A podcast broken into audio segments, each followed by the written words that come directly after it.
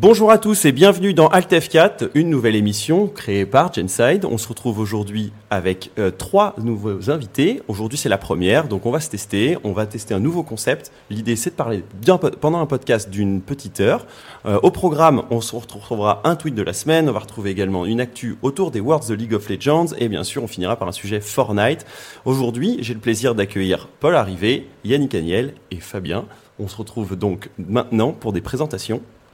Paul, qui es-tu?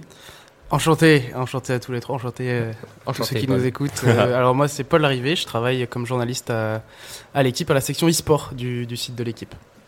Ok, Yannick? Bah, bonsoir, bonjour, bonsoir à tous. Euh, écoute, moi je, eu nagé un petit peu dans ma vie.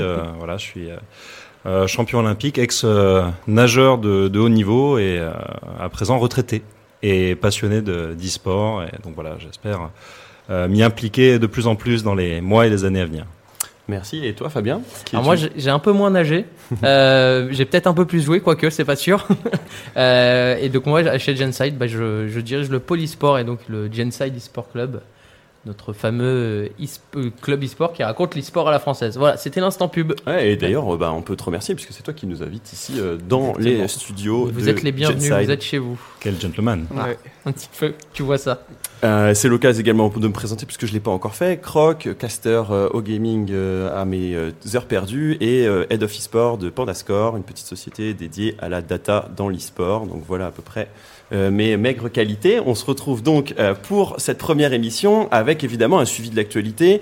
Euh, l'objectif, c'est de partager nos points de vue durant cette heure sur différents sujets e-sport et on espère pouvoir le réitérer avec différents invités, mais toujours avec la même franchise. L'idée, à chaque fois, c'est de se poser la question oui, non, bien, pas bien, et pourquoi évidemment. C'est toujours l'idée d'avancer un argumentaire, bien sûr. Le premier, le premier chapitre, on va rentrer dedans tout de suite, c'est le tweet de la semaine. Et il nous parvient d'Oslot, le directeur général de l'équipe Gamers2, aussi appelé G2 désormais. je crois qu'il veut plus jamais. Surtout G2, G2 Si tu dis Gamers2, il va, il va, pas être bien. C'est vrai, c'est vrai qu'il y a plusieurs équipes qui ont rename, ils en font partie. Donc l'équipe J2, euh, qui a envoyé un petit tweet euh, cette semaine disant euh, pas de mots pour décrire le désarroi généré par les résultats de notre équipe CS:GO. Donc voilà le message envoyé par le directeur général de cette équipe, euh, un directeur qu'on connaît bien puisqu'il a commencé sur League of Legends pour ceux qui le, connaissaient peu. Euh, Oslot a laissé sa place ensuite à euh, d'autres équipiers, mais il a pris une direction de, d'une nouvelle équipe finalement qu'il a créée. Et derrière, eh bien, les résultats euh, sont plutôt bons sur plusieurs de ces line-up. Paul, tu pourras revenir d'ailleurs dessus, j'imagine. Oui. Et, et, du coup, c'est assez intéressant de voir qu'il met un, le, un point clé à essayer de, mettre en avant son équipe CSGO. Et là, c'est plutôt la, la démonter. Donc j'ai hâte d'avoir un peu vos avis euh, face à, euh, je dirais, ce tweet euh, assez provocateur. Est-ce que Paul, tu veux commencer? Ouais, avec plaisir. Alors déjà, il faut, je pense, préciser que c'est une équipe francophone. c'est vrai. C'est une équipe où il y a quatre Français et un Belge dedans, dont des noms très connus comme Kenny S et, et, Shox, qui sont des très grands joueurs de, de Counter-Strike. C'est une équipe euh, qui a été créée il y a un an et demi maintenant environ. Euh, cette équipe, euh, cette équipe G2, elle a subi beaucoup de changements. à l'époque, quand elle s'était lancée, elle a été un peu vendue comme étant une, espèce de dream team française. Il n'y avait pas de Belge à l'époque, donc c'était mm. vraiment française et pas francophone. chose qu'on n'avait pas vu depuis des années. Hein, chose qu'on n'avait pas vu depuis des années. Il y avait deux très bonnes équipes qui étaient, qui étaient Envious et, et G2 déjà, mais là les deux rosters se sont ont, fusionné, on va dire, en gardant bah, les cinq meilleurs éléments, du moins pour, euh, pour G2, et pour créer cette espèce de, Dream Team. Cette équipe a plutôt bien, bien démarré. Euh, il y a eu des bons résultats, il y a eu des, des victoires, euh, des victoires en, tournoi. En tête, j'ai le SL Pro League, ils ont gagné le SL Pro League. ils ont fait les quarts de finale en major, au moins un. Ils ont gagné aussi euh, la DreamHack Malmö, qui était une DreamHack Masters, donc qui est un, on va dire un tiers 1 dans l'e-sport sur, sur Counter-Strike. Mais le problème, c'est que la DreamHack Malmö, c'est la dernière compétition qui a été remportée par, par cette équipe G2. Et ça fait un an et un mois maintenant qu'ils ont, qu'ils ont gagné ce tournoi. Donc ça fait très longtemps. Euh, et, euh, et, depuis cette victoire, il y a eu encore d'autres changements dans l'équipe. Ils ont Shox s'est blessé au poignet pour être tout à fait complet. Il a été mm. remplacé par euh, NBK. euh, qui est né aujourd'hui plus vraiment chez G2, qui est, qui est benched, euh, Qui sert bien le banc, quoi. qui sert bien le banc Bien, bien le banc. Complètement, euh, même si Voilà. il pourrait rebondir incessamment sous peu. Euh, euh, et Choc s'est revenu, Choc s'est revenu avec Existence, du coup, euh, qui, est, qui est le Belge, le leader de, le leader de l'équipe. Et euh, les premiers résultats de cette équipe, qui datent d'il y a euh, trois, trois mois environ, sont moyens. Euh, ils ont eu un run au Major euh, de Londres qui a été moyen, il faut le dire. Euh, ils sont- Décevant. Ils sont décevants, ouais, Décevant. décevants, même carrément. D'où le décevants. tweet de- d'Oslot. Alors, Voilà. Ouais, c'est ça, c'est surtout est-ce que son tweet son tweet, Ouais. est justifié, est objectif. C'est-à-dire que c'est le patron de. C'est comme si, si, si on fait un parallèle avec le foot, euh, si Nasser euh, demain, euh, après la débâcle contre Liverpool, euh, tweet euh, vachement déçu des performances euh, de notre équipe, c'est un peu ça. Comment tu le prends Et en fait, est-ce qu'il est. il- Alors on connaît euh, Oslote, mais est-ce qu'il va pas un peu trop loin sur ce coup-là? C'est un peu, c'est un peu euh, la question, quoi. Pour le coup. Euh. Alors déjà, déjà après le Major, il y a eu le SL, le SL1 New York aussi, et là aussi G2 Ouais. a, a échoué en poule.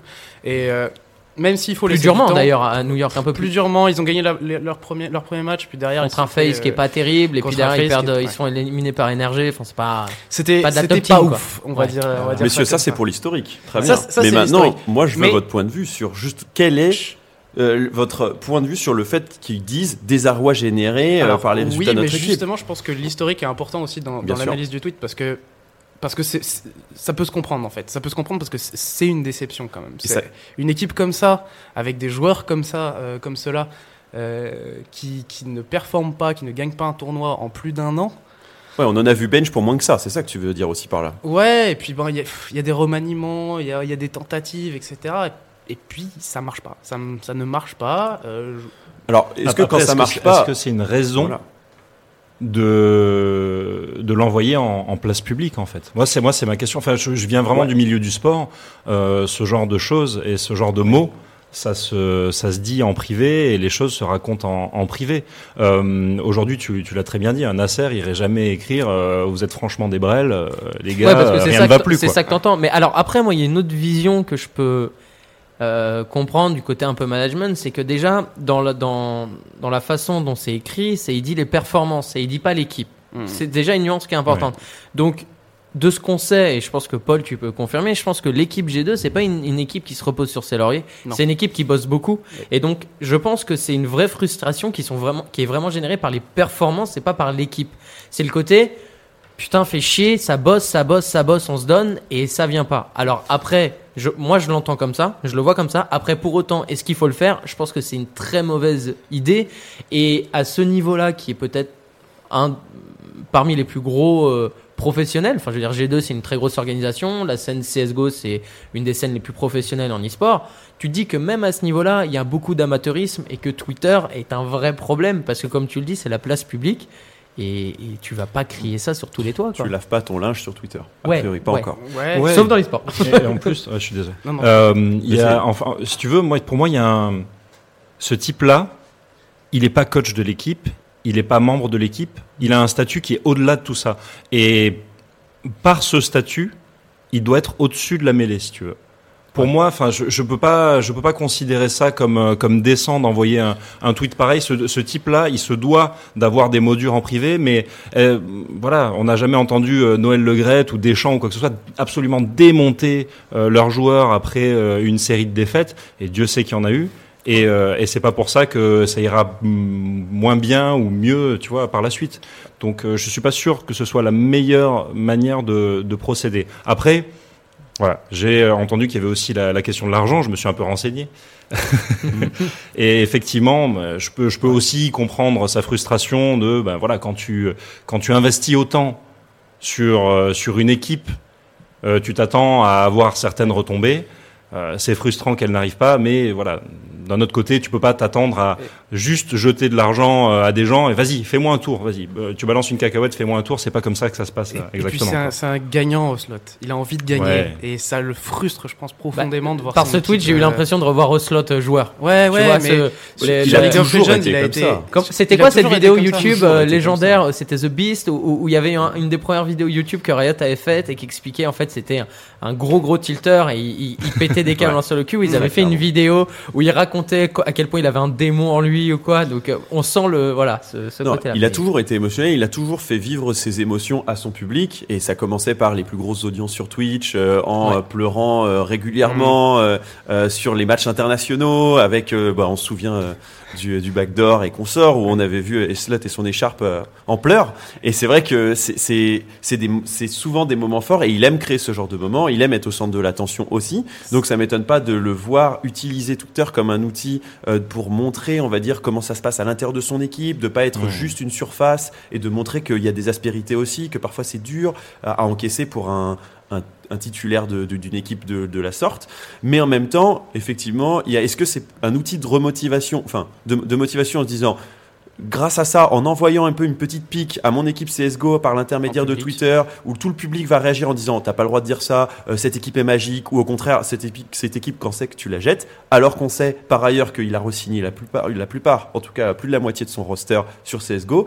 Qu'est-ce que vous en pensez? Est-ce que vous dites que c'est la bonne manière ou la dernière manière avant de, de faire un changement? Pour moi, c'est vraiment concrètement une, euh, une méthode de management qu'il a essayé. Quoi. Quand, je vois, quand je vois la tenue du Tu tweet. penses que c'est le- pas du tout je pense que instinctif, hein, que Non, c'est pense vraiment il a, il- a a- pesé il- le pour et contre. C'est un Non, personnage. non, non, euh, non, non. Je, je dis pas que c'est pas un- instinctif.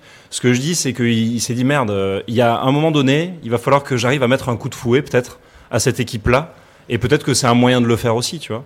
Après, je connais pas le personnage en soi, mais c'était suffisamment bien écrit et euh, et tu vois assez euh, assassin à l'endroit de à l'endroit des types pour que euh, Moi, des mecs a- comme Kenny etc se disent bon les gars il faut se serrer les coudes il faut Je pense qu'il a la- ses mots en vrai. Je pense qu'il a vraiment posé ses mots. Il a réfléchi avant d'envoyer ce tweet. C'est pas Pour autant, C'est un personnage, c'est un personnage à slot et c'est un, on, on le sait qu'il est impulsif, on le sait. Mais au-delà de ça, je pense qu'il calcule énormément ce qu'il ce qu'il- ce qu'il dit, ce qu'il fait et Ça participe à son teasing aussi vis-à-vis de sa communauté, aussi. je pense, puisqu'en fait, il a quand même malgré tout beaucoup d'opportunités de discuter avec, en créant euh, des moments sur Twitch, par exemple, euh, où il peut discuter avec eux et avoir à côté de lui euh, ses un joueur aussi, LOL. Ouais, exactement. ouais, Ces podcasts En lui permettent peut-être, du coup, ça Très peut intéressant, au, teasing, euh, je, je pense, euh, ce genre de. Mais, mais après, moi, tu vois, par rapport à ça, est-ce que management ou pas, pour moi, une- euh, du fait que je comprends encore une fois ce qu'il ce qu'il a voulu dire, mais pour moi, c'est pas la bonne méthode parce que quand on voit la réaction, il y a la réaction du père de Shox quand même, Hmm. qui lui a répondu. Alors, j'ai plus les mots exacts, mais je crois que le sens Hmm. c'était euh, mon boss n'aurait pas fait ça parce que mon boss à moi, c'est un vrai boss. Hmm. C'est le père d'un te- d'un de tes joueurs, c'était ton joueur qui était blessé, c'était... Bon, alors, on sait que le papa de Shox euh, est- est- est- suit beaucoup la Mm. carrière de son fils, et voilà, et peut être émotionnel. Mais Ap- c'est ap- c'est quand même... euh, C'est public, encore une fois, un- c'est public. C'est un point intéressant. Après, je pense que aussi Oslot se sent obligé. Après, c'est difficile de se mettre à sa place, mais je pense qu'il se sent obligé aussi de communiquer sur Hmm. cette équipe euh, G2 euh, dans son ensemble, cette équipe CS:GO de G2, ces joueurs de G2, ils ont énormément de fans, ils ont énormément de fans déçus. Et je pense que aussi, il a besoin et il a raison de le faire quelque part. Alors, est-ce que c'est la bonne manière? Je sais pas d'e- d'essayer de rassurer un peu les gens aussi en disant, en tapant du poing sur la table en fait, et en disant bon, euh, moi aussi ça me saoule, vous en faites pas, vous n'êtes pas les seuls à être, euh, à être agacés Mhm. par, euh, par ces résultats-là, et il va falloir que ça change. Ouais, il- Après, il aime oui, partager, est-ce que son rôle, c'est normal que le de la père mêlée, de, quoi. de Shox, Ouais. C'est ça, c'est ça que tu disais aussi, euh, Ouais, mais je pense que je pense qu'on est d'accord, on est tous d'accord sur et la forme et le fond. Ouais. hein. Oui, oui, C'est c'est pas à faire, mais euh, ça se comprend. ouais. Ouais, ouais, Ouais, c'est je pense ça, que c'est c'est un peu ça. Tu- parlais, du sport, ça, pas, enfin si, j'ai un exemple très récent en tête. Mhm. Euh, Rudy Garcia l'a fait hier un, un petit peu, mais ça arrive aussi quand même des fois que les entraîneurs euh, mettent, euh, mettent leurs joueurs ou, que les managers mettent leurs joueurs en. un Et puis après, si tu fais un parallèle, parce que tu parles de Rudy Garcia, ça me fait penser, c'est- vrai, on, on en parlait euh, l'autre soir avec euh, et Yannick, il n'y a pas de conférence de presse vraiment dans les Mhm. sports. T'as pas un moment où tu peux débriefer. Et peut-être Mhm. que Twitter, c'est ce moment où ce il a. C'est-à-dire que si tu prends Jean-Michel. Aulas au, foot, il aurait certainement fait une. Bon, peut-être encore pire, euh, Mhm. mais en passant devant les caméras. Et peut-être aussi que c'est ce, ce- ce- c'est cet espace de débrief, cet espace. euh, voilà. À ceci près que Jean-Michel Aulas clash des gamins de 12 ans sur Twitter également. Oui, hein. Suivez son compte, c'est du pur bonheur. Ouais, c'est. Ah, voilà. C'est un top compte à suivre Voilà, sur Twitter. ouais, Donc, évidemment. en résumé, messieurs, on peut, on peut considérer que c'était, c'est un, un call de la part de Oslot, une tentative potentiellement managériale. On verra par la suite justement ce qui va être euh, fait. J'ai hâte, hâte de voir moi, la suite pense, maintenant. Je pense qu'il faut leur laisser un peu de temps. Alors c'est vrai qu'ils ont eu un ou deux bootcamps, j'ai un petit doute, Oui. avant le major. Euh, c'est quand même des grosses périodes de travail, mais l'arrivée d'Existence, donc en in-game leader, euh, il faut savoir que euh, Existence a remis quand même beaucoup de choses à plat euh, dans la façon de travailler. Shox n'est plus leader, donc Ouais. il va se réadapter à, une, à, à un rôle qui, qui n'est plus le même, tout simplement, qui est le plus le rôle de, de- de joueur euh, euh, basique, on va dire. Et je pense qu'il faut laisser du temps encore à cette équipe. Euh, il y a eu des gros tournois, il y avait des grosses échéances, pardon. Euh, ils les ont pas très bien négociés, plutôt très mal même. Euh, mais voilà, enfin, on a un, un- un mec comme Existence qui a, qui a un passé sur euh, Counter-Strike qui est immense. Euh, on sait qu'il a les qualités pour être leader. Kenyes qui est un des meilleurs snipers au monde. Shox qui est un des meilleurs joueurs au monde. Euh, Body, Ouais, mais est-ce que, enfin, moi- j'ai Ouais. le sentiment quand même que et j'ai deux, que ça soit des bosseurs, il reste, c'est une équipe qui vit dans le passé, tu vois. Et globalement, la scène française depuis quelques temps, quand tu vois l'échec de Team euh, Envious, euh, Team Envy d'ailleurs maintenant il faut dire. Euh, alors peut-être que c'est chacun a ses raisons, il y a toujours des excuses, mais il y a quand même ce petit côté. euh, Ouais, on repose sur le fait qu'en 2015, euh, ils étaient vrai. sur le toit du monde et qu'il y a eu vrai. un major Non, du côté d'Envy et C'est- quoi. C'est mais- vrai, peut-être que peut-être qu'ils se remettent pas assez en cause. Ouais. C'est- possible quand on voit comment travaille Astralis par exemple sur. Counter Strike et la science que que cette équipe-là a du jeu. C'est-à-dire c'est normal qu'ils gagnent tout ce qu'ils gagnent depuis quelques Mm. mois. Quoi. Astralis, faut le savoir, c'est en précision, c'est une équipe qui domine, Hmm. mais qui archi domine même euh, la scène Strike. J'ai eu la, la- la chance d'ailleurs d'aller à Cologne Hmm. pour euh, pour les voir j'ai eu la chance de rencontrer donc tous les tous les tous les gars de, de G2 etc et de discuter un peu avec eux de savoir la, la façon dont ça se passait ça n'a pas été d'ailleurs une trop mauvaise expérience pour eux apparemment ils étaient Oui, à Cologne. ils ont, euh, voilà à Cologne c'était pas si mal que ça bien, ouais. Euh, C'était encourageant en fait, même à l'époque. et, et justement, euh, ils avaient, ils avaient justement eux aussi l'air, euh, l'air frustrés et l'air de vouloir en découdre. Et de, alors, ce tweet, il est ce qu'il est, mais peut-être qu'il aura euh, la, bonne idée de remettre les choses à plat. euh, tu vois, ils vont se retrouver entre eux à un moment donné, n'importe quel bootcamp, ils vont, ils vont se réunir et euh, ils vont se dire les choses en face. Et c'est sûrement la meilleure euh, façon de faire avancer Ouais, l'équipe. Messieurs, messieurs, il faut conclure ce sujet. Euh, Ouais, Paul, chose. est-ce que tu sais quand on les retrouvera, ces- cette équipe G2 Ils, sont, ils ont commencé là, euh, et ça n'a pas très bien commencé, euh, le SL Pro League, la saison, Ouais. la saison régulière, donc euh, c'est le championnat hein, en gros, il y a pas plusieurs championnats, mais C'est l'occasion de voir ont- si les performances changent ou pas Mmh. sur la durée. ouais ouais, ça, ça va permettre de, c'est- un, bon exercice sur la durée pour le coup, et, euh, et on va on va voir, et il y a les qualifications pour les IEM Chicago à venir aussi, euh, euh, avec en lice euh, deux autres équipes, trois autres équipes françaises d'ailleurs, LDLC, 3D Max et euh, les Waterboys. Euh, Autant d'occasions, du coup, de potentiellement les voir briller. Messieurs, on enchaîne avec l'actu de la semaine. Et cette fois-ci, c'est des Worlds de League of Legends dont on va parler. Donc, euh, changement de, changement de titre e-sport et évidemment changement d'ambiance euh, pour les Worlds qui ont commencé euh, lundi dernier. Euh, L'objectif, évidemment, c'est la qualification de beaucoup d'équipes en début de, de, de Worlds, puisque c'est ce qu'on appelle les play-in. Ensuite, on se retrouve au group stage où on a les meilleures équipes de différentes régions et on finit avec des playoffs où on va sacrer une équipe championne qui va remporter la Summoner Cup, une petite coquette sonne et surtout la, la légitimité de dire qu'ils sont les meilleurs sur euh, le, le titre.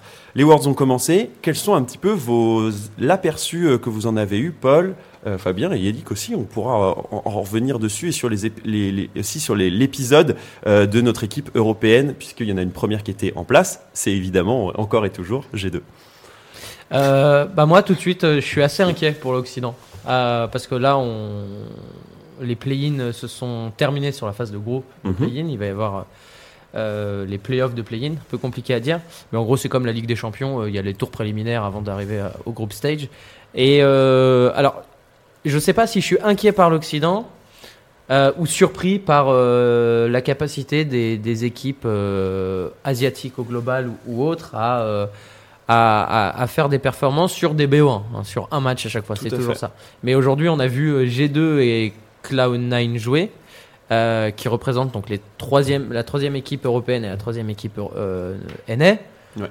Euh, alors, ils sont un petit peu montés en puissance, mais euh, pas simple quoi. Et aujourd'hui, une équipe comme G-Rex, donc qui est la troisième Taïwan, si je dis pas de bêtises, Exactement. m'a beaucoup plus impressionné et surpris que, que, que nos propres équipes. Donc là, ça va monter vraiment d'un cran, le groupe stage, et il va pas falloir se louper, quoi. Va vraiment pas falloir se louper parce qu'il y aura. Et puis surtout, encore une fois, là, la vraie différence par rapport à- aux éditions précédentes, c'est que le, la phase de groupe est sur une semaine. Ouais. C'est-à-dire qu'il n'y a pas de pause.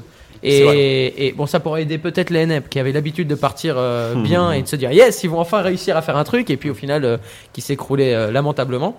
Peut-être que cette fois-ci, ils iront jusqu'au bout, mais ouais, je sais pas ce que vous en pensez, mais moi je trouve que l'Occident, ça sent pas très très bon pour euh, là-dessus. Voilà. Sur, sur le play-in, moi déjà, j'ai bon, j'ai l'impression qu'on le dit tous les ans, mais j'ai l'impression que le niveau global augmente. Euh, le niveau Mhm. des régions dites Mhm. mineures euh, augmente. Et c'est.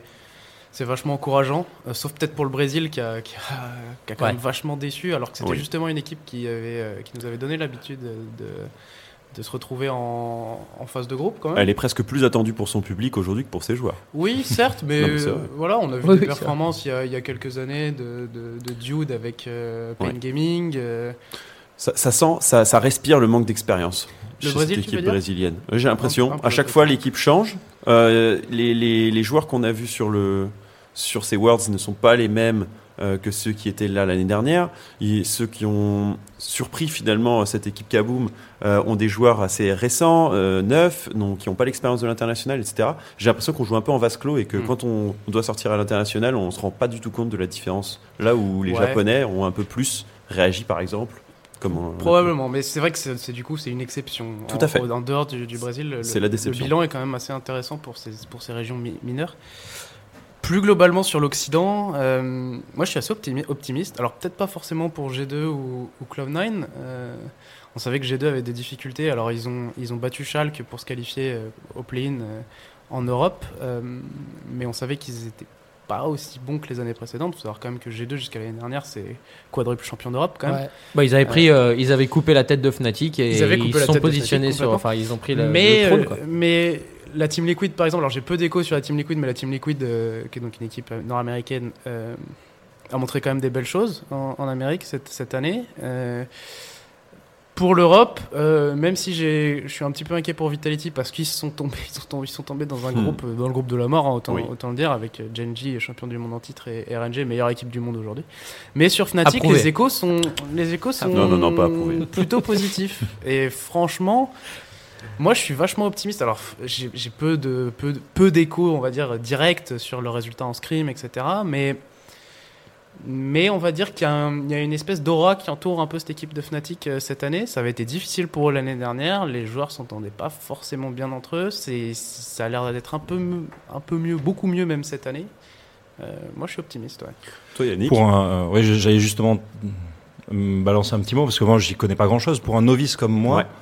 qu'est-ce qui, selon vous, fait la force des équipes euh, asiatiques par rapport aux équipes occidentales et pourquoi on a tout le temps cette, cette opposition-là et pourquoi on n'y arrive pas, en fait? Fabien, tu veux commencer à répondre?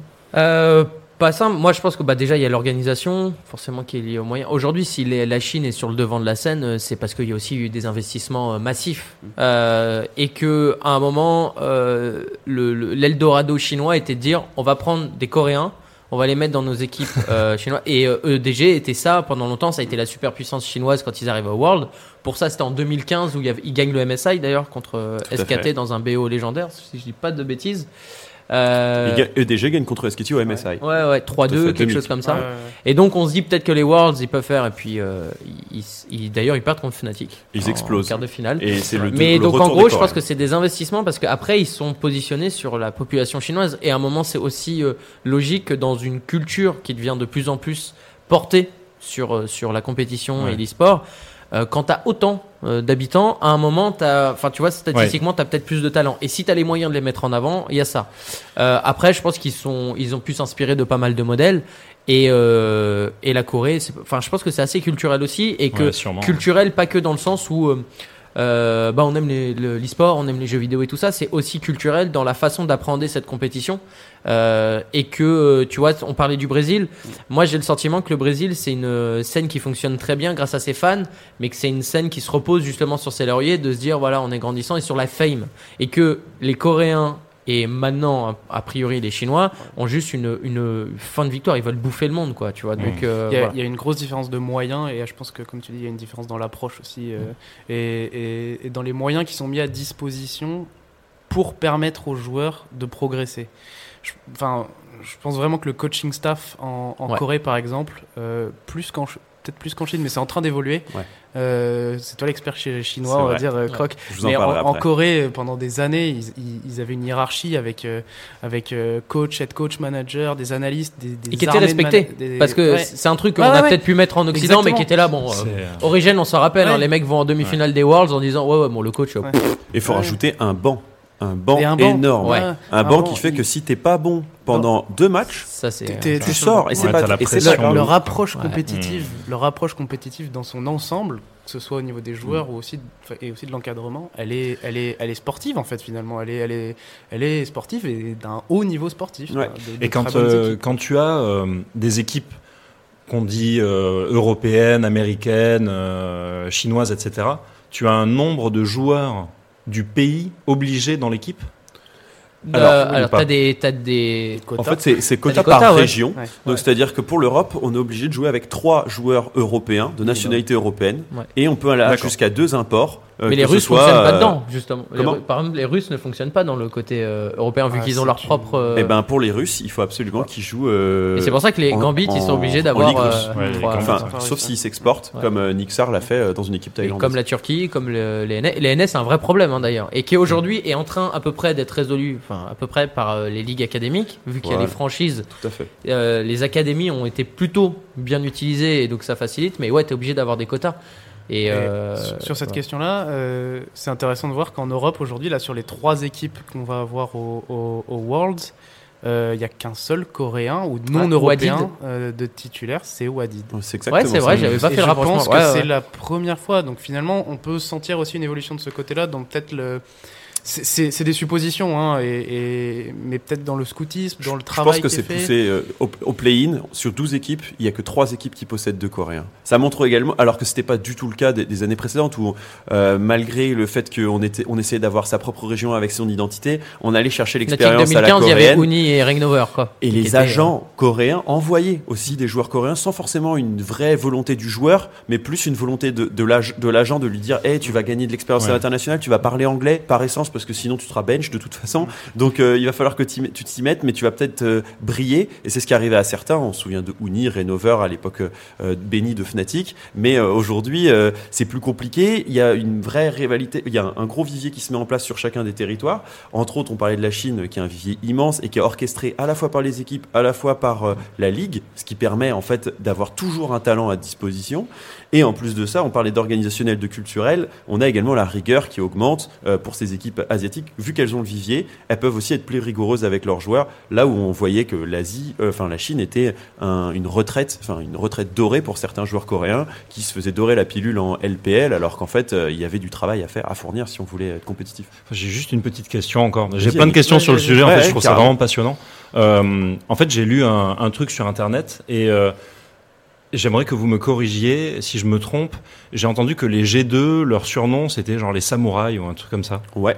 Ouais, c'est leur, c'est leur, en fait, C'est leur un, logo. un- leur logo d'ailleurs. Ouais. Ouais. Mais les gars, Et ouais. genre, on peut pas être européen et faire les choses à notre sauce si on s'appelle les samouraïs. Il y a, un- il y a un moment donné, c'est un autre débat. C'est un autre débat, mais c'est Bah, encore une question pour Oslot. Ouais, mais je pense Eh, que c'est, on a de toute façon, on a, un, on a un fantasme dans l'e-sport qui est lié à, qui est lié à l'Asie. Oui. Et qui aujourd'hui, bon, après, c'est, un- c'est encore un autre débat, mais est-ce qu'il faut le faire, pas le faire, je- on peut le faire à, à notre sauce, et de toute façon, euh, le temps qu'on rattrape. La, la Chine avait, euh, ce que je dis, la Chine avait 5 ans de retard euh, pour euh, se positionner, et, et ils ont déjà pris 10 ans d'avance. Donc, Mm. euh, de toute façon. Mais voilà. la- la- la- enfin, après, ça, c'est la Chine dans tous les domaines, en, en vrai. Donc, oui, oui, de toute façon, globalement. Non, non, mais il y a une vraie volonté des équipes, quelles qu'elles soient, à être de plus en plus internationales. On peut parler, enfin, avec des volontés très différentes, mais si on, je pense au PSG, qui est, qui est une des équipes qui investit dans l'e-sport, il veut, qui veut continuer à le faire. Son objectif, c'est de vendre du maillot à l'international, d'être reconnu comme une euh, super puissance sportive euh, à tous les niveaux. Et, euh, et, en, et euh, RNG, une des équipes chinoises les plus en vue, crée des pôles de communication euh, en- en- aux États-Unis, en Europe, leur fan club. pour faire clé- créer des fan clubs, faire vivre l'expérience RNG un peu partout autour du monde. Donc il y a vraiment cette envie d'être plus en plus global. Mm. Les samouraïs peut-être peuvent être un clin d'œil justement en disant, Eh regardez, on fait pas que pour l'Europe. Je pense qu'il y a des moyens plus ou moins bons de le faire, mais on sent commence à y avoir ce côté. Il nous faut des super euh, puissances, comme Fnatic est en train d'essayer de le faire également, euh, pour pouvoir représenter la région et être pre- presque omniprésente sur la région, mais aussi en cross-région, autour, en disant Eh, regardez, l'Amérique, Fnatic quoi. existe aussi, euh, et en Asie aussi. Ce qu'il faut, c'est l'histoire de, de la boîte à outils dont on parlait, euh, Mhm. dont on parlait l'autre soir. En fait, c'est de faire avec ses qualités intrinsèques et euh, sa culture européenne, tout en piochant euh, ce qu'on trouve de meilleur dans, euh, dans les autres régions. En fait. Et c'est Ouais. ce qui est un peu en train de se passer, parce que je parlais tout à l'heure de l'approche compétitive en, en Asie, donc notamment en Corée et, et en Chine, mais c'est en train quand même vachement d'évoluer en Occident. Euh, alors, toujours pareil, en Amérique du Nord, c'est difficile, il faudrait plutôt en parler à des gens comme Romain Bijard ou, Ouais. ou Zaboutine. Qui aurait sont, beaucoup de choses à qui dire. auraient beaucoup de choses à dire sur le sujet. Mais en Europe, on, on le voit, enfin, il y a une interview euh, récemment dans l'équipe, par hasard, Oh, tiens. Oh. Bien vu. euh, de Cabochard, qui, de. Cabochard, du coup le top laner de, de Vitality, qui parlait justement de ça et de comment lui, ça fait 4 ans qu'il est en LCS quand même, euh, comment, avait, comment il avait évolué dans son approche du jeu et dans, et dans, dans son travail sur, euh, sur le jeu. Et il me disait que, que il y a quelques années, c'était quand même, euh, euh, pardonnez-moi l'expression, mais complètement à l'arrache. quoi. C'était euh, des- de, la, de la malbouffe, c'était euh, plus on jouait, plus on va être bon. Aujourd'hui, ils sont beaucoup plus pragmatiques euh, et ils jouent moins, mais ils essayent de jouer ils mieux. mieux. Et ils mangent mieux, ils dorment mieux, Mm. etc. Et c'est c'est des- c'est pas des détails en fait, c'est pas des détails. Non, parce que surtout pas à ce niveau-là. passe par là. À ce niveau-là, ça, ça passe par là. Pour, Mais c'est pour ça qu'aujourd'hui, je pense qu'aussi le, enfin le niveau global a, a- a évolué. C'est-à-dire que si tu faisais jouer euh, les équipes de maintenant, euh, mais milieu euh, Worlds par rapport à des équipes de 2015, parce qu'on on a toujours en tête l'Occident, parce qu'on parlait de ça, euh, les Fnatic 2015. Je suis pas sûr que les Fnatic de 2015 c'était un rouleau compresseur parce qu'ils avaient un style de jeu et Mm. qu'ils arrivaient là-dessus. Mais aujourd'hui, par exemple, je lisais une, une interview de, de Fnatic, c'était à, je sais plus, un média euh, coréen, euh, traduit évidemment parce que je parle pas le coréen couramment, mais euh, qui expliquait que, en gros, maintenant aujourd'hui, ils se sentaient plus forts parce qu'ils avaient plusieurs styles de jeu. Et je pense que c'est tous ces détails qui, et c'est lié à ça, et on, on en parlait souvent avec Henning, de, de, de dire il faut s'entraîner moins mais mieux. Et Mm. c'est- c'est c'est ça. Ouais. Donc je pense qu'aujourd'hui, le niveau global est quand même beaucoup Et on plus est haut. dans cette transition-là pour toutes les équipes, je Ouais. pense. Alors, justement, un dernier mot sur, cette, euh, su- sur ce sujet-là avant de partir euh, sur un sujet Fortnite. Messieurs, Ah, sur, pas un les, sur les Worlds, c'est c'est justement là toute la question du prochain sujet. Sur les Worlds de League of Legends, quelle est votre plus grande attente à chacun euh, en quelques mots? Allez, un pronostic, les gars. Voilà, par exemple, peut-être. Moi, j'y crois à fond. hein. En vrai, Paul. enfin, pff, Qu'est-ce que tu attends des- en quelques je pense mots que des Fnatic Worlds va aller et, de ce loin. que, et ton pronostic Vraiment, je pense que Fnatic va aller loin. Ok. Euh, c'est c'est dur parce que, enfin, c'est dur de se projeter parce qu'ils ont déjà pas un groupe facile. Et qu'on n'a pas vu encore aucun, Et- aucun match. et qu'on- est et qu'on bien. a vu aucun match. Mais enfin, ils ont, ils ont quand même des armes cette année pour, euh, ouais, pour aller jusqu'en demi-finale, quoi. Il faut, Donc toi, moment, il faut, pas- il faut assumer, Fnatic. quoi. Fnatic, ouais. Et puis même Vitality, j'ai- j'ai j'ai hâte de les voir parce que je, pense que sur le format euh, de pool, le BO1, ils sont Mhm. capables de, de, de créer une ou deux surprises. Yannick, Écoute, moi, j'y connais absolument rien. est-ce que tu vas aller regarder ces matchs Donc, euh, euh, je vais les regarder poule avec les justement bah, tout, tout Ok. tout. À partir de lundi prochain, donc. Voilà. Non. Et euh, Euh, Mercredi. non, c'est mercredi, ouais, c'est mercredi. cinq jours après, c'est un truc comme ça. Ouais. Euh, Bon, ouais, ben écoute, je vais regarder ça avec euh, Le 10. avec euh, grand intérêt et euh, bon, bah, j'espère que que G2 ira le, le plus loin possible. Comme ça, ça va séréniser un peu notre ami euh. C'est vrai qu'il Ouais, ne sera pas obligé d'envoyer un tweet pour dire à quel rouge. point il est, il est inquiet pour le désarroi généré par son équipe. Ouais. Je pense qu'il est déjà très content qu'il soit au World. Tout à fait. Oh, clairement. Euh, et toi, Fabien Euh, et ben écoute, moi je pense s'il y avait un, un- je pense que les équipes taïwanaises vont encore nous surprendre. Mhm. Euh, et je pense qu'il n'y a pas une équipe NA qui va sortir des groupes. Oh, ça c'est le gros call. Oh, ouais. Je pense, je, parce que je, au vu du niveau de de, de C9, euh, Liquid. Liquid. voilà, j'y pense pas. Euh, Undead Thieves, même pas en rêve. Euh, et Liquid, je pense, euh, on va être encore sur un gros choc euh, du côté de Ah, je Double Lift pas. et C9. C9, Je pense que le problème de, de, de- ouais, mais le, Seule le problème, équipe à sortir à chaque fois des. Pour- Enfin, ouais, mais pour sortir le à deux reprises. Pour le coup, quand on parlait de- d'approche groupe de la mort, hein, pour info. d'approche compétitive, Liquid a fait beaucoup plus de travail. Oui, mais ils ont c'est- pas, de- ils ont vraiment aucune confiance. équipes- Quand tu vois les playoffs qu'ils font pour gagner, ils ont vraiment aucune Oui, mais confiance. alors- et- Non, non, non, messieurs, nous n'allons pas Ah. rentrer dans ce débat. Ce sera le, le sujet d'une autre, euh, d'un autre podcast Bah, dédié quand on se à verra nos la amis prochaine américains. fois et que les Américains seront pas passés. Exactement, Pas on se reverra sur ce sujet. Nouveau sujet à aborder, messieurs, et dernier de ce podcast, puisqu'on est déjà pas mal avancé, ce sera sur Fortnite. Le sujet est Est-ce un jeu e-sport sur la durée ou une euh, bombe atomique qui frappe shit au final? C'est un sujet assez vaste qu'on vous a apporté sur euh, cette troisième et dernière partie, plus pour pouvoir amener un peu vos, retours, vos ressentis vis-à-vis du jeu, de ce que ça génère et de ce qu'on pourrait avoir apparaître dans le futur, sachant que on est encore au au début, au balbutiement sur, une, sur leur partie e-sportive, euh, qui peinent parfois à mettre en place. Balbutiement, c'est bien. Début, non? Balbutiement. Balbutiement, euh, ouais, enfin, balbutiement. début, si, mais. euh, On va, on va justement en parler. Euh, qui veut faire un petit point sur euh, Fortnite actuellement? Je pense que le mieux placé Fa- est Fabien Fabien Ouais. Fabien. Alors, euh, bah écoute, Fortnite est déjà bon. La question de e-sport ou pas e-sport est assez globale, mais aujourd'hui, d'un point de vue compétitif, euh, le jeu a vécu euh, sur son modèle euh, Battle Royale à peu près une dizaine de mois sans ne prononcer le mot e-sport. Ça date euh, du mois de juin et de l'E3, euh, où ils ont fait leur premier tournoi officiel. Avant ça, ils appelaient ça des événements communautaires. Le- voilà. Premier tournoi officiel qu'on peut rappeler, puisque ça, il s'appelait Pro AM. Ouais, ils, a- ils faisaient jouer euh, 50 euh, célébrités du jeu, en gros. Alors fait. 50, ils avaient appelé ça joueurs pro, mais on appelle ça des célébrités quand c'est Ninja, Gotaga, etc. Et 50 célébrités globales. Est-ce qu'on peut Et déjà tout, dire voilà. que cet événement a célébré le début du nouveau mot e-sportainment? Hmm. Ah, je sais pas, mais C'est c'est le mot des marketeurs à, à la disons, mode. disons que c'est le mot adapté à cet événement, Ouais. ça c'est clair. Ouais. Mais euh, parce que l'objectif Quel était. autre jeu l'avait fait avant eux, ce genre de, Il y a alors, de cette il y ampleur des, Il y a des All-Stars qui ouais, sont un peu dédiés à faire briller les joueurs sans forcément qu'il y ait du cash price ou qu'il y ait du, de la compétition des à haut niveau. matchs aussi avec des casters, etc. Voilà. C'est des choses qu'on a déjà vues, mais de cette ampleur, franchement. Rarement. Non, non. et- Entrer des joueurs euh, au milieu d'une foule. Dans enfin, un des stade. joueurs, Dans un stade, dans un avec stade. autant de célébrités du monde de En fait, en fait, pour mettre un peu, pour mettre un peu les pieds dans le plat, Ouais. pour être honnête, je suis un peu loin du truc. Et ce ce que je trouve euh, assez malsain, c'est qu'on parle de chiffres qui sont mirifiques, qui sont juste, mais c'est au-delà de toute, euh, de toute conception, de toute imagination. Quoi. Franchement, tu me donnes tout cet argent, le, si j'ai que deux mains pour le, pour le dépenser, j'y arriverai pas. Quoi. Mm. Et, et en fait, on parle pas de, de, la structure qui va avec. Quoi. Alors ça, le problème, et c'est là tout le souci et mon amour euh, euh, pour Epic Games et sa façon de voir l'e-sport, c'est qu'aujourd'hui, ils, ne souhaitent pas le structurer comme ça. C'est-à-dire que la philosophie d'Epic Games avec Fortnite, et qui est une philosophie très intéressante, mais qui est mal mise en place à, à mon sens, c'est de dire n'importe qui demain, n'importe quel joueur, peut être la nouvelle star et, et le dieu du, du jeu. C'est un peu ça, c'est de dire on l'ouvre à tout le monde. Sauf que le problème, c'est que c'est pas ce qu'ils font du tout, parce qu'ils l'ouvrent pas à tout le monde, parce qu'ils restent euh, sur des invitations, Ouais. sur des, des, des, des critères qui sont, à mon avis, même de leur côté, très aléatoires.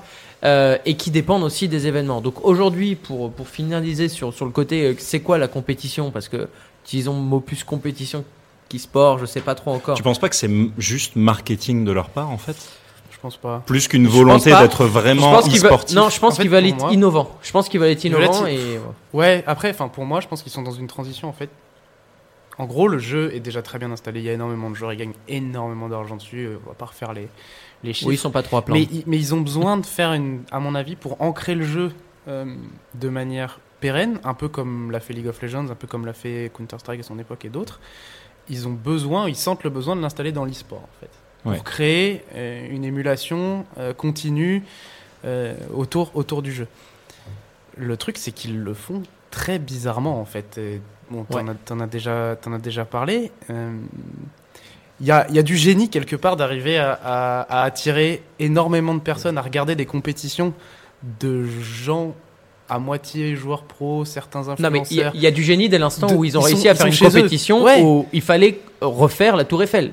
Ouais. Et il y avait du Ouais, cash ouais. prize. Il y avait Ouais. du, ouais, des cash, Mais- des cash- euh, les gars, enfin, je veux dire, euh, mais mais on n'est pas dans d'art plastique, quoi. on n'est c'est pas dans du- l'e-sport en fait que nous on, on apprécie et qu'on aime. On est proche la de pure Minecraft. compétition. plus. oui, là on est plus proche Plus du proche de Minecraft, que, du- que de la que de la compète. Et pourtant, je pense vraiment sincèrement que c'est un jeu très skillé, euh, Fortnite. Ah Et- oui, ouais, très Et bien. je pense que, et tu dois pouvoir me le confirmer, Ouais, je ouais. sais pas si vous avez fait des stats, mais je pense que les APM, en fin de, de partie sur de la construction et sur des, des 1v1 par exemple, Mhm.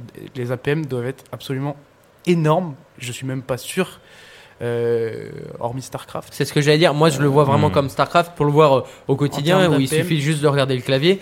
Euh, tu regardes du LoL, tu regardes même des FPS, tu peux regarder du Counter Strike. C'est pas ou, ou Overwatch, c'est pas du tout à ce niveau-là. C'est euh, de ce que veut globalement le public euh, e-sport euh, averti. C'est pas du tout un jeu de kikou et machin. non, c'est non, Tu changes le clavier de tes joueurs combien de fois par, euh, par Et an ça- ça- les touches surtout Les parce qu'elles restent collées doigts. touches, Mais, euh, mais ah non, mais je, pense qu'il y a un vrai potentiel compétitif. Maintenant, euh, je, je- je pense que Epic, Epic Games balbutie vraiment. Et euh, tu disais, ils ont pas la volonté. Je sais pas, peut-être qu'ils l'ont la volonté, mais peut-être que pour l'instant, ils savent pas exactement quoi faire.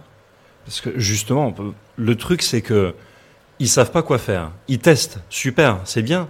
Mais là, on est en octobre. Et en octobre, il y a qui qui arrive? Il y a Call of Duty. Duty. Ouais. Tout à fait. Et Call of Duty, va savoir quoi faire. Sûrement. Ce- qu'il y a, c'est Est-ce que ça fait, va pas les pousser à gros, accélérer un peu le processus sur la partie, comme le dit Paul, sur la partie euh, plus globale jeux vidéo, euh, Fortnite et Epic, ils sont tranquilles, hein, le Mm. jeu va être joué. Par contre, sur la partie compétitive, moi, ma, ma, ma, ma- en tout cas de ma vision actuelle, c'est de dire aujourd'hui, Fortnite a un truc que très peu de jeux ont pour la partie e-sport, mais ils n'ont que ça. Et ce truc, c'est l'audience. C'est-à-dire Hmm. il y a beaucoup de joueurs qui y jouent et c'est énorme.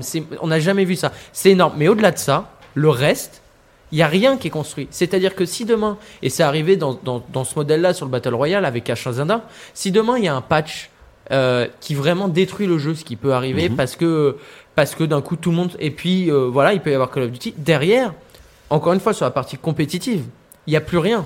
Et aujourd'hui, quand on voit le micro-engouement qu'il y a pu avoir sur la bêta de Call of Duty, de Blackout, sur le mode Battle Royale, euh, on se dit, voilà, attention, si Activision fait bien les choses, c'est un concurrent direct, il n'y a aucun lien euh, euh, entre le Activision Blizzard et Epic, si je dis pas de bêtises, ils ne sont pas du tout dans les, dans les mêmes groupes, Non. ils sont forcément en face à face. Voilà, moi je dis attention, je dis pas qu'il va, il faut, voilà, Mais, il mais faut un quelque part, t'as de terre, raison. mais- De toute manière, les, les gamins, ce qu'ils vont rechercher dans, dans Fortnite, c'est la hype du truc, le fait que ce soit un peu cartoon, le fait que, ça, que, Que tu, balances, tu balances une grenade et t'as le, Oui, et t'as, t'as une danse, tu vois. Ouais, pour, pour moi, Fortnite euh, était l'équivalent d'un d'un grand bac à sable, l'équivalent Ouais. d'un GTA un peu à l'époque, euh, où en fait on se balade, on fait ce qu'on veut. Si on veut faire du foot à la place de tuer tout le monde, on peut aujourd'hui, puisqu'il y a une balle et il y a de quoi faire du golf, etc. Pour moi, ça ressemble aujourd'hui à être euh, le, le connecteur logique de, du Battle Royale en général. Et on se, re- on se rend compte qu'il commence à y avoir des niches de qualité, avec euh, Battle Ride qui sort les choses de son côté, qui ont l'air de fonctionner, euh, Call of Duty qui le fait aussi de son côté. Je pense à PUBG, a, dont on n'a même pas parlé ici, mais qui organise sa ligue avec quatre régions différentes, qui a fait un bel événement ça. à Berlin, Ouais, qui a plus l'objectif d'avoir un, une, une, une mise en comment dire d'être plus dans le réel ancré sur de l'infiltration avec ce côté un peu caché Oui, oui, oui. etc qu'on n'a pas du tout dans Fortnite Même si c'est le même type de jeu, je pense que PUBG et Fortnite ont pas du tout la même audience. Et que ce Non, mais pas pour moi, c'est c'est pour un moi, peu PUBG est presque un- et- Moi, je pense que pour le coup, je pense que Call of Duty va faire plus mal à PUBG qu'à Fortnite. Après, Ah oui, parce que oui, mais sur la sur la notion compétitive, c'est-à-dire que Call of Duty aujourd'hui, de ce que j'ai beaucoup joué à la bêta, À la bêta. j'attendais, c'est quand il joue, tu dis ah, ok, en fait, c'est ce que PUBG a pas du tout réussi à faire. C'est-à-dire que c'est intuitif, c'est rapide, c'est fluide, c'est tout ce qu'on veut et c'est un Call of Duty. Moi, Donc ouais, je pense que ça va faire plus mal maintenant sur la notion. En fait, aujourd'hui, ce qui manque, c'est que derrière Fortnite et un PUBG, derrière Call of Duty, c'est le Battle Royale. C'est de dire, parce que tu en as beaucoup qui remettent aussi en question le dire, bon, Battle Royale, est-ce que c'est possible que ça soit e-sport? Moi, je pense que c'est possible. oui. Parce qu'aujourd'hui, Fortnite avait réussi un truc génial. Alors euh, peut-être parce que euh, notre joueur euh, Vic avait, avait euh, terminé deuxième, mais c'était des règles qui étaient très simples. Le problème du, du- ce qui fonctionne dans l'e-sport, c'est l'émotion à un moment. C'est comme voilà, Ouais, toute ouais, compétition, ouais. tu sais que tu as gagné. Le problème actuel sur n'importe quel Battle Royale, c'est que tu sais pas quand tu as gagné. Nous, quand on fait des compètes, à un moment, ok, bon, bah, on va attendre que les admins calculent. Alors si on a fait un Mhm. kill là et machin. Et là, ils avaient un système qui était de tu fais premier, tu, je, je sais plus exactement précisément, mais tu fais premier, tu gagnes un point. Euh, t'as le meilleur nombre de kills, t'as un point bonus. Euh, si tu fais plus de 4 points, tu gagnes un point. Et l'idée était de dire le premier qui arrive à 8 points, euh, il, gagne. Et ça a mené une, une vraie dramaturgie tout le long. Nous, Vic était à un point de gagner, puis au final, il était top kill et la partie d'après, il l'a perdu. Euh, Il y en a un autre qui l'a pris, c'est lui qui a gagné d'ailleurs. Donc c'était voilà, c'était super à Mm. suivre et c'était super intéressant. Mm. Euh, et puis après, il y a plein d'autres trucs. Euh, Est-ce que c'est squad? Est-ce que c'est c'est c'est c'est duo ou quoi? Et le problème Quel principal que j'ai aujourd'hui, oui, Ouais. euh, accessoirement. Mais Ouais. le problème principal que j'ai aujourd'hui avec Fortnite, c'est qu'ils se décident pas et au lieu de dire choisir, on sait pas, fait. on fait tout. Après, en vrai, il faut aussi Ouais, pour ça. ça un, un dernier point, c'est que l'e-sport étant récent pour ce genre de groupe, euh, pour Epic ou euh, je pense à PUBG aussi, euh, qui euh, Blue Hole a tout créé de, de, même parce qu'ils n'avaient pas forcément beaucoup de, choses e-sport auparavant chez eux. Du coup, ils sont parfois perdus. Moi, j'ai pu rencontrer à Corée le créateur, enfin le chef du département e-sport de PUBG, il me disait je suis sous l'eau et mon, mon travail c'est presque de dire non à toute initiative tellement on est sous-staffé. Je sais pas si Epic a l'air de commencer à, à se staffer sur Mais ce je- sujet-là, ouais, mais je pense qu'ils sont un peu en retard aussi. Ils sont en retard en fait parce ouais. qu'ils sont Je- perdus dans qu'est-ce qu'on doit faire, Ouais. quel est le meilleur moyen de le faire, est-ce qu'on prend des partenaires comme le SL, est-ce que non on le fait nous-mêmes? De nous-mêmes. Et il suffit, de toute façon, il suffit de regarder l'historique. Juste, je reviens à, à, à- à l'émotion et, et, euh, et parfois l'incompréhension quand tu sais pas si t'es premier ou pas. C'était les, les AA à l'époque euh, sur la première Oh. Compétition PUBG. Ce clip, à, ils sont. à Auckland, euh, ils, savaient, ils savaient pas s'ils avaient gagné ou C'était- pas. Ils avaient gagné la première c'était très, très compétition internationale. C'était la première compétition internationale sur PUBG d'envergure. Les mecs ne savaient pas s'ils avaient gagné et c'était presque gênant. Mais et nous, tu vois, euh, pour juste rapidement c'est terminé, on a fait à, à Montpellier, à l'Occitanie, avec l'équipe euh, Fortnite. Euh, on était en course pour être premier, on fait une dernière partie, on sait qu'on peut pas être premier et on se dit bon, on fait nos calculs parce que on calcule selon le règlement, donc on se met sur une feuille, on se dit bon, on est troisième et on vient nous faire ch- chercher, on nous fait, hé, vous êtes deuxième. Bah non, comment c'est possible? Mais, mais Yannick, toi aussi dans le bassin de temps en temps, tu sais pas si t'es premier euh, parce que t'arrives Oui, pile poil euh, en touchant. euh, Ouais. La- C'est un Bah, peu plus t'as- rapide tu se sais, euh, ouais, bah, C'est- tu t'en rends compte assez rapidement. Mais en fait, quand tu touches direct, t'as le, t'as le, t'as le grand écran avec euh, les Mm. places et les temps, donc Ouais, c'est assez rapide. Non, mais en fait, pour moi, la question au final, pour revenir sur euh, sur euh, sur Fortnite, c'est est-ce que au final, vous pensez que Fortnite va être la place dans les mois et les années à venir pour l'e-sport, euh, en parlant de Battle Royale, ou Mhm. est-ce que elle va être chippée par des gens qui se décideront simplement plus vite et même à qui avec moins de moyens y arriveront beaucoup mieux quoi? Pour moi, ils avaient, ils avaient fait tout, tout bien jusqu'au skirmish en fait. Quand ils ont, quand ils ont, enfin le jeu, le jeu était, était, était vraiment, enfin cool. Beaucoup de gens qui jouent. Ils te lâchent l'info à 100 millions, 100 millions de dollars. Ça casse la gueule à tout le monde. Ça et a on dit, cassé oh. la gueule à tout le monde. Jusque là, tout allait bien. Même le Pro AM, allez encore, c'est c'est un événement. un de beau lancement, lancement, c'est voilà, c'est un sympa, lancement. machin. Et et et puis après, il y a eu cette transition vers les skirmish où tu sens que chaque semaine, ils galèrent pour essayer de Non mais là ils sont en roue libre totale. Là il y a eu la Tour Eiffel et derrière ils ont enchaîné en demandant aux joueurs qualifiés du skirmish, enfin qualifiés, qu'ils ont invité au skirmish en duo, de faire une recette liée au jeu. Mm. C'est-à-dire que moi j'ai des, joueurs suivre. qui à minuit commençaient à faire les burgers de je sais plus, euh, je sais plus c'est quelle ville, était là mais, Mais euh, c'est impossible, c'est impossible à suivre. Et les mecs ont complètement fait sauter la partie sport pour être vraiment dans, un, dans une espèce de bouillie euh, compétitive, on va dire, parce que ça reste la compétition. Et ce qui est hyper frustrant, comme on le disait jusqu'avant, c'est que c'est un jeu qui demande du skill. C'est un jeu où tu as envie de t'enflammer parce que. Parce que quand tu vois euh, Gotaga qui tue Ninja, ou quand tu vois Kinstar qui tue, euh, qui tue Ninja et Gotaga au Pro AM, Mm. Putain, t'as- enfin, il y a un truc quoi, il y a un Mm. truc. Et là, quand tu vois aujourd'hui qu'un mec qui finit huitième du skirmish, bah, il est content parce qu'il a gagné 40 000 dollars. ça Mm. c'est un vrai tu termines huitième, Ouais. t'es content. Enfin, Ouais. Ouais. C'est ça le. Je pense que c'est aussi un, un bon résumé des choses. C'est-à-dire, tu le disais, un lancement parfait, c'est la avec hype. tout était tout était au top, et c'était tellement de pression que euh, ont été un peu en roue libre sur ces derniers euh, mois. On va parce que le skirmish est quand même assez récent au final. Ils ont testé à deux reprises. On va voir comment ça va continuer euh, par la suite. Moi, j'attends des annonces de, de, de l'hiver pour pouvoir lancer quelque chose en 2019, et on espère Moi, évidemment le, le mieux pour Fortnite. Et je dirais, ça, ça- je pense que ça pousse les concurrents à faire de bons battle royale également. Je leur fais, je leur fais quand même encore assez confiance dans le sens où ouais ils balbutient, mais ils ont derrière ils ont un, ils ont un potentiel tellement immense que je dis c'est pas possible qu'ils gâchent ça Moi ma, aussi ma- longtemps. ma théorie d'optimiste, c'est de me dire, ils se sont dit à un moment, ok les gars, il nous faut un mode spec, il nous faut un jeu Mm. stable, des serveurs stables, on les a pas. Mais en même temps, euh, on nous attend, on a annoncé le mot e-sport, il faut qu'on fasse un truc. Et moi, mon- ma, ma seule théorie positive, c'est de se dire, là, faut combler un planning, faut combler un trou, Ouais, on va faire un truc 2019, fun, ouais. et là, après, ça va sortir. Mais j'espère que c'est ça, et de me dire, et On se dira, bon, j'avoue, c'était fun, c'était cool. Ils ont peut-être mis trop de thunes là-dedans, mais c'était cool. Et là, il y a un truc béton. Par contre, si derrière, leur modèle compétitif, c'est vraiment le skirmish, Vous imaginez un- une compète Fortnite à Bercy là devant 12 000 Ah. gamins qui gueulent et, Euh. et- ah bah moi franchement Il je y a le de quoi. visualise Ouais, le il y a truc. quoi. Il y a ça de quoi serait fou. faire. Mais ils le Et ils rempliraient. ont hein. largement les thunes pour le Ils, faire. ils- Mais ils- le ils ont problème- Mais largement, Gotaga, ils les thunes pour faire les deux en Bah fait. oui, en oui, plus. mais Pourquoi ne mais pas oui, faire oui. les deux tout simplement Avoir un truc mondial avec un skirmish, un machin, et puis après derrière avoir une vraie compétition e-sport avec. euh, Je pense qu'ils se, Tout ils la- se tout cherchent. la Vraiment, ils se cherchent, mais Ouais, aujourd'hui, je pense c'est pas aussi. possible vraiment de continuer à créer de la hype que autour de l'argent et autant d'argent. Non, et puis je trouve que c'est malsain C'est parce surtout quand tu ouais. connais la cible. En fait, je trouve ouais, que c'est presque euh, inconscient et irresponsable quand tu, co- tu connais ta cible. Ils ont les chiffres. Nous, on, on la voit, mais eux, ils le savent encore plus précisément. Moi, je le, je le vois, euh, un, un, un gamin comme euh, The Vic ou comme Blacks qui touche 50 000, 90 000 euh, dollars. C'est faut gérer. Et c'est irresponsable de faire ça parce que tu as des joueurs qui ne font que. Et puis on avait eu l'exemple avec Tixi qui avait fait son tweet. Bah justement, j'allais Voilà. conclure Oui. par ça. Qui, qui, qui Si avait ça dit en gros qu'il y avait, euh, tu sais, il y a comment s'appelle le site? eSport Money eSport Earnings. Earnings, et qui, qui répertorie tous les joueurs et leurs gains. Euh, et donc tu peux faire par euh, catégorie. Et il avait mis euh, la, la, la page belge, parce qu'il est belge, et euh, c'était Existence qui était premier, je crois. ouais, c'est, c'est- euh, je sais pas si Et il a mis le screen en disant objectif être premier. Et pas être, tu vois, c'est pas objectif gagner sûr. le plus de titres, c'est objectif être premier mon en but- cash prize. Mon but, c'est, d'être le premier de cette liste. Beaucoup de streamers le mec, le belge dit, hein. qui a gagné le plus d'argent. Ouais. Ouais. Beaucoup de streamers l'ont dit. Existence, on en parlait tout à l'heure, il Existence, faut faire le du in-game de, euh, de G2 sur CSGO, lui avait répondu en lui disant euh, écoute, il y a peut-être quand même d'autres buts dans la vie Ouais. et d'autres buts dans la compétition. Je sais plus exactement euh, quel était le tweet, d'ailleurs il l'a supprimé, euh, je crois. Euh, mais il était vraiment.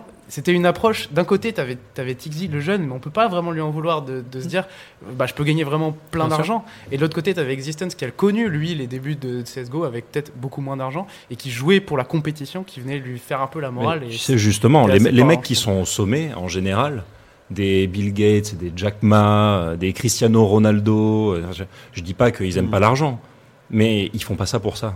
Non. Et ils, ils ont, ils ont beaucoup d'argent parce qu'ils sont passionnés par ce qu'ils font et parce qu'ils sont exceptionnels euh, dans leur domaine précis, quoi.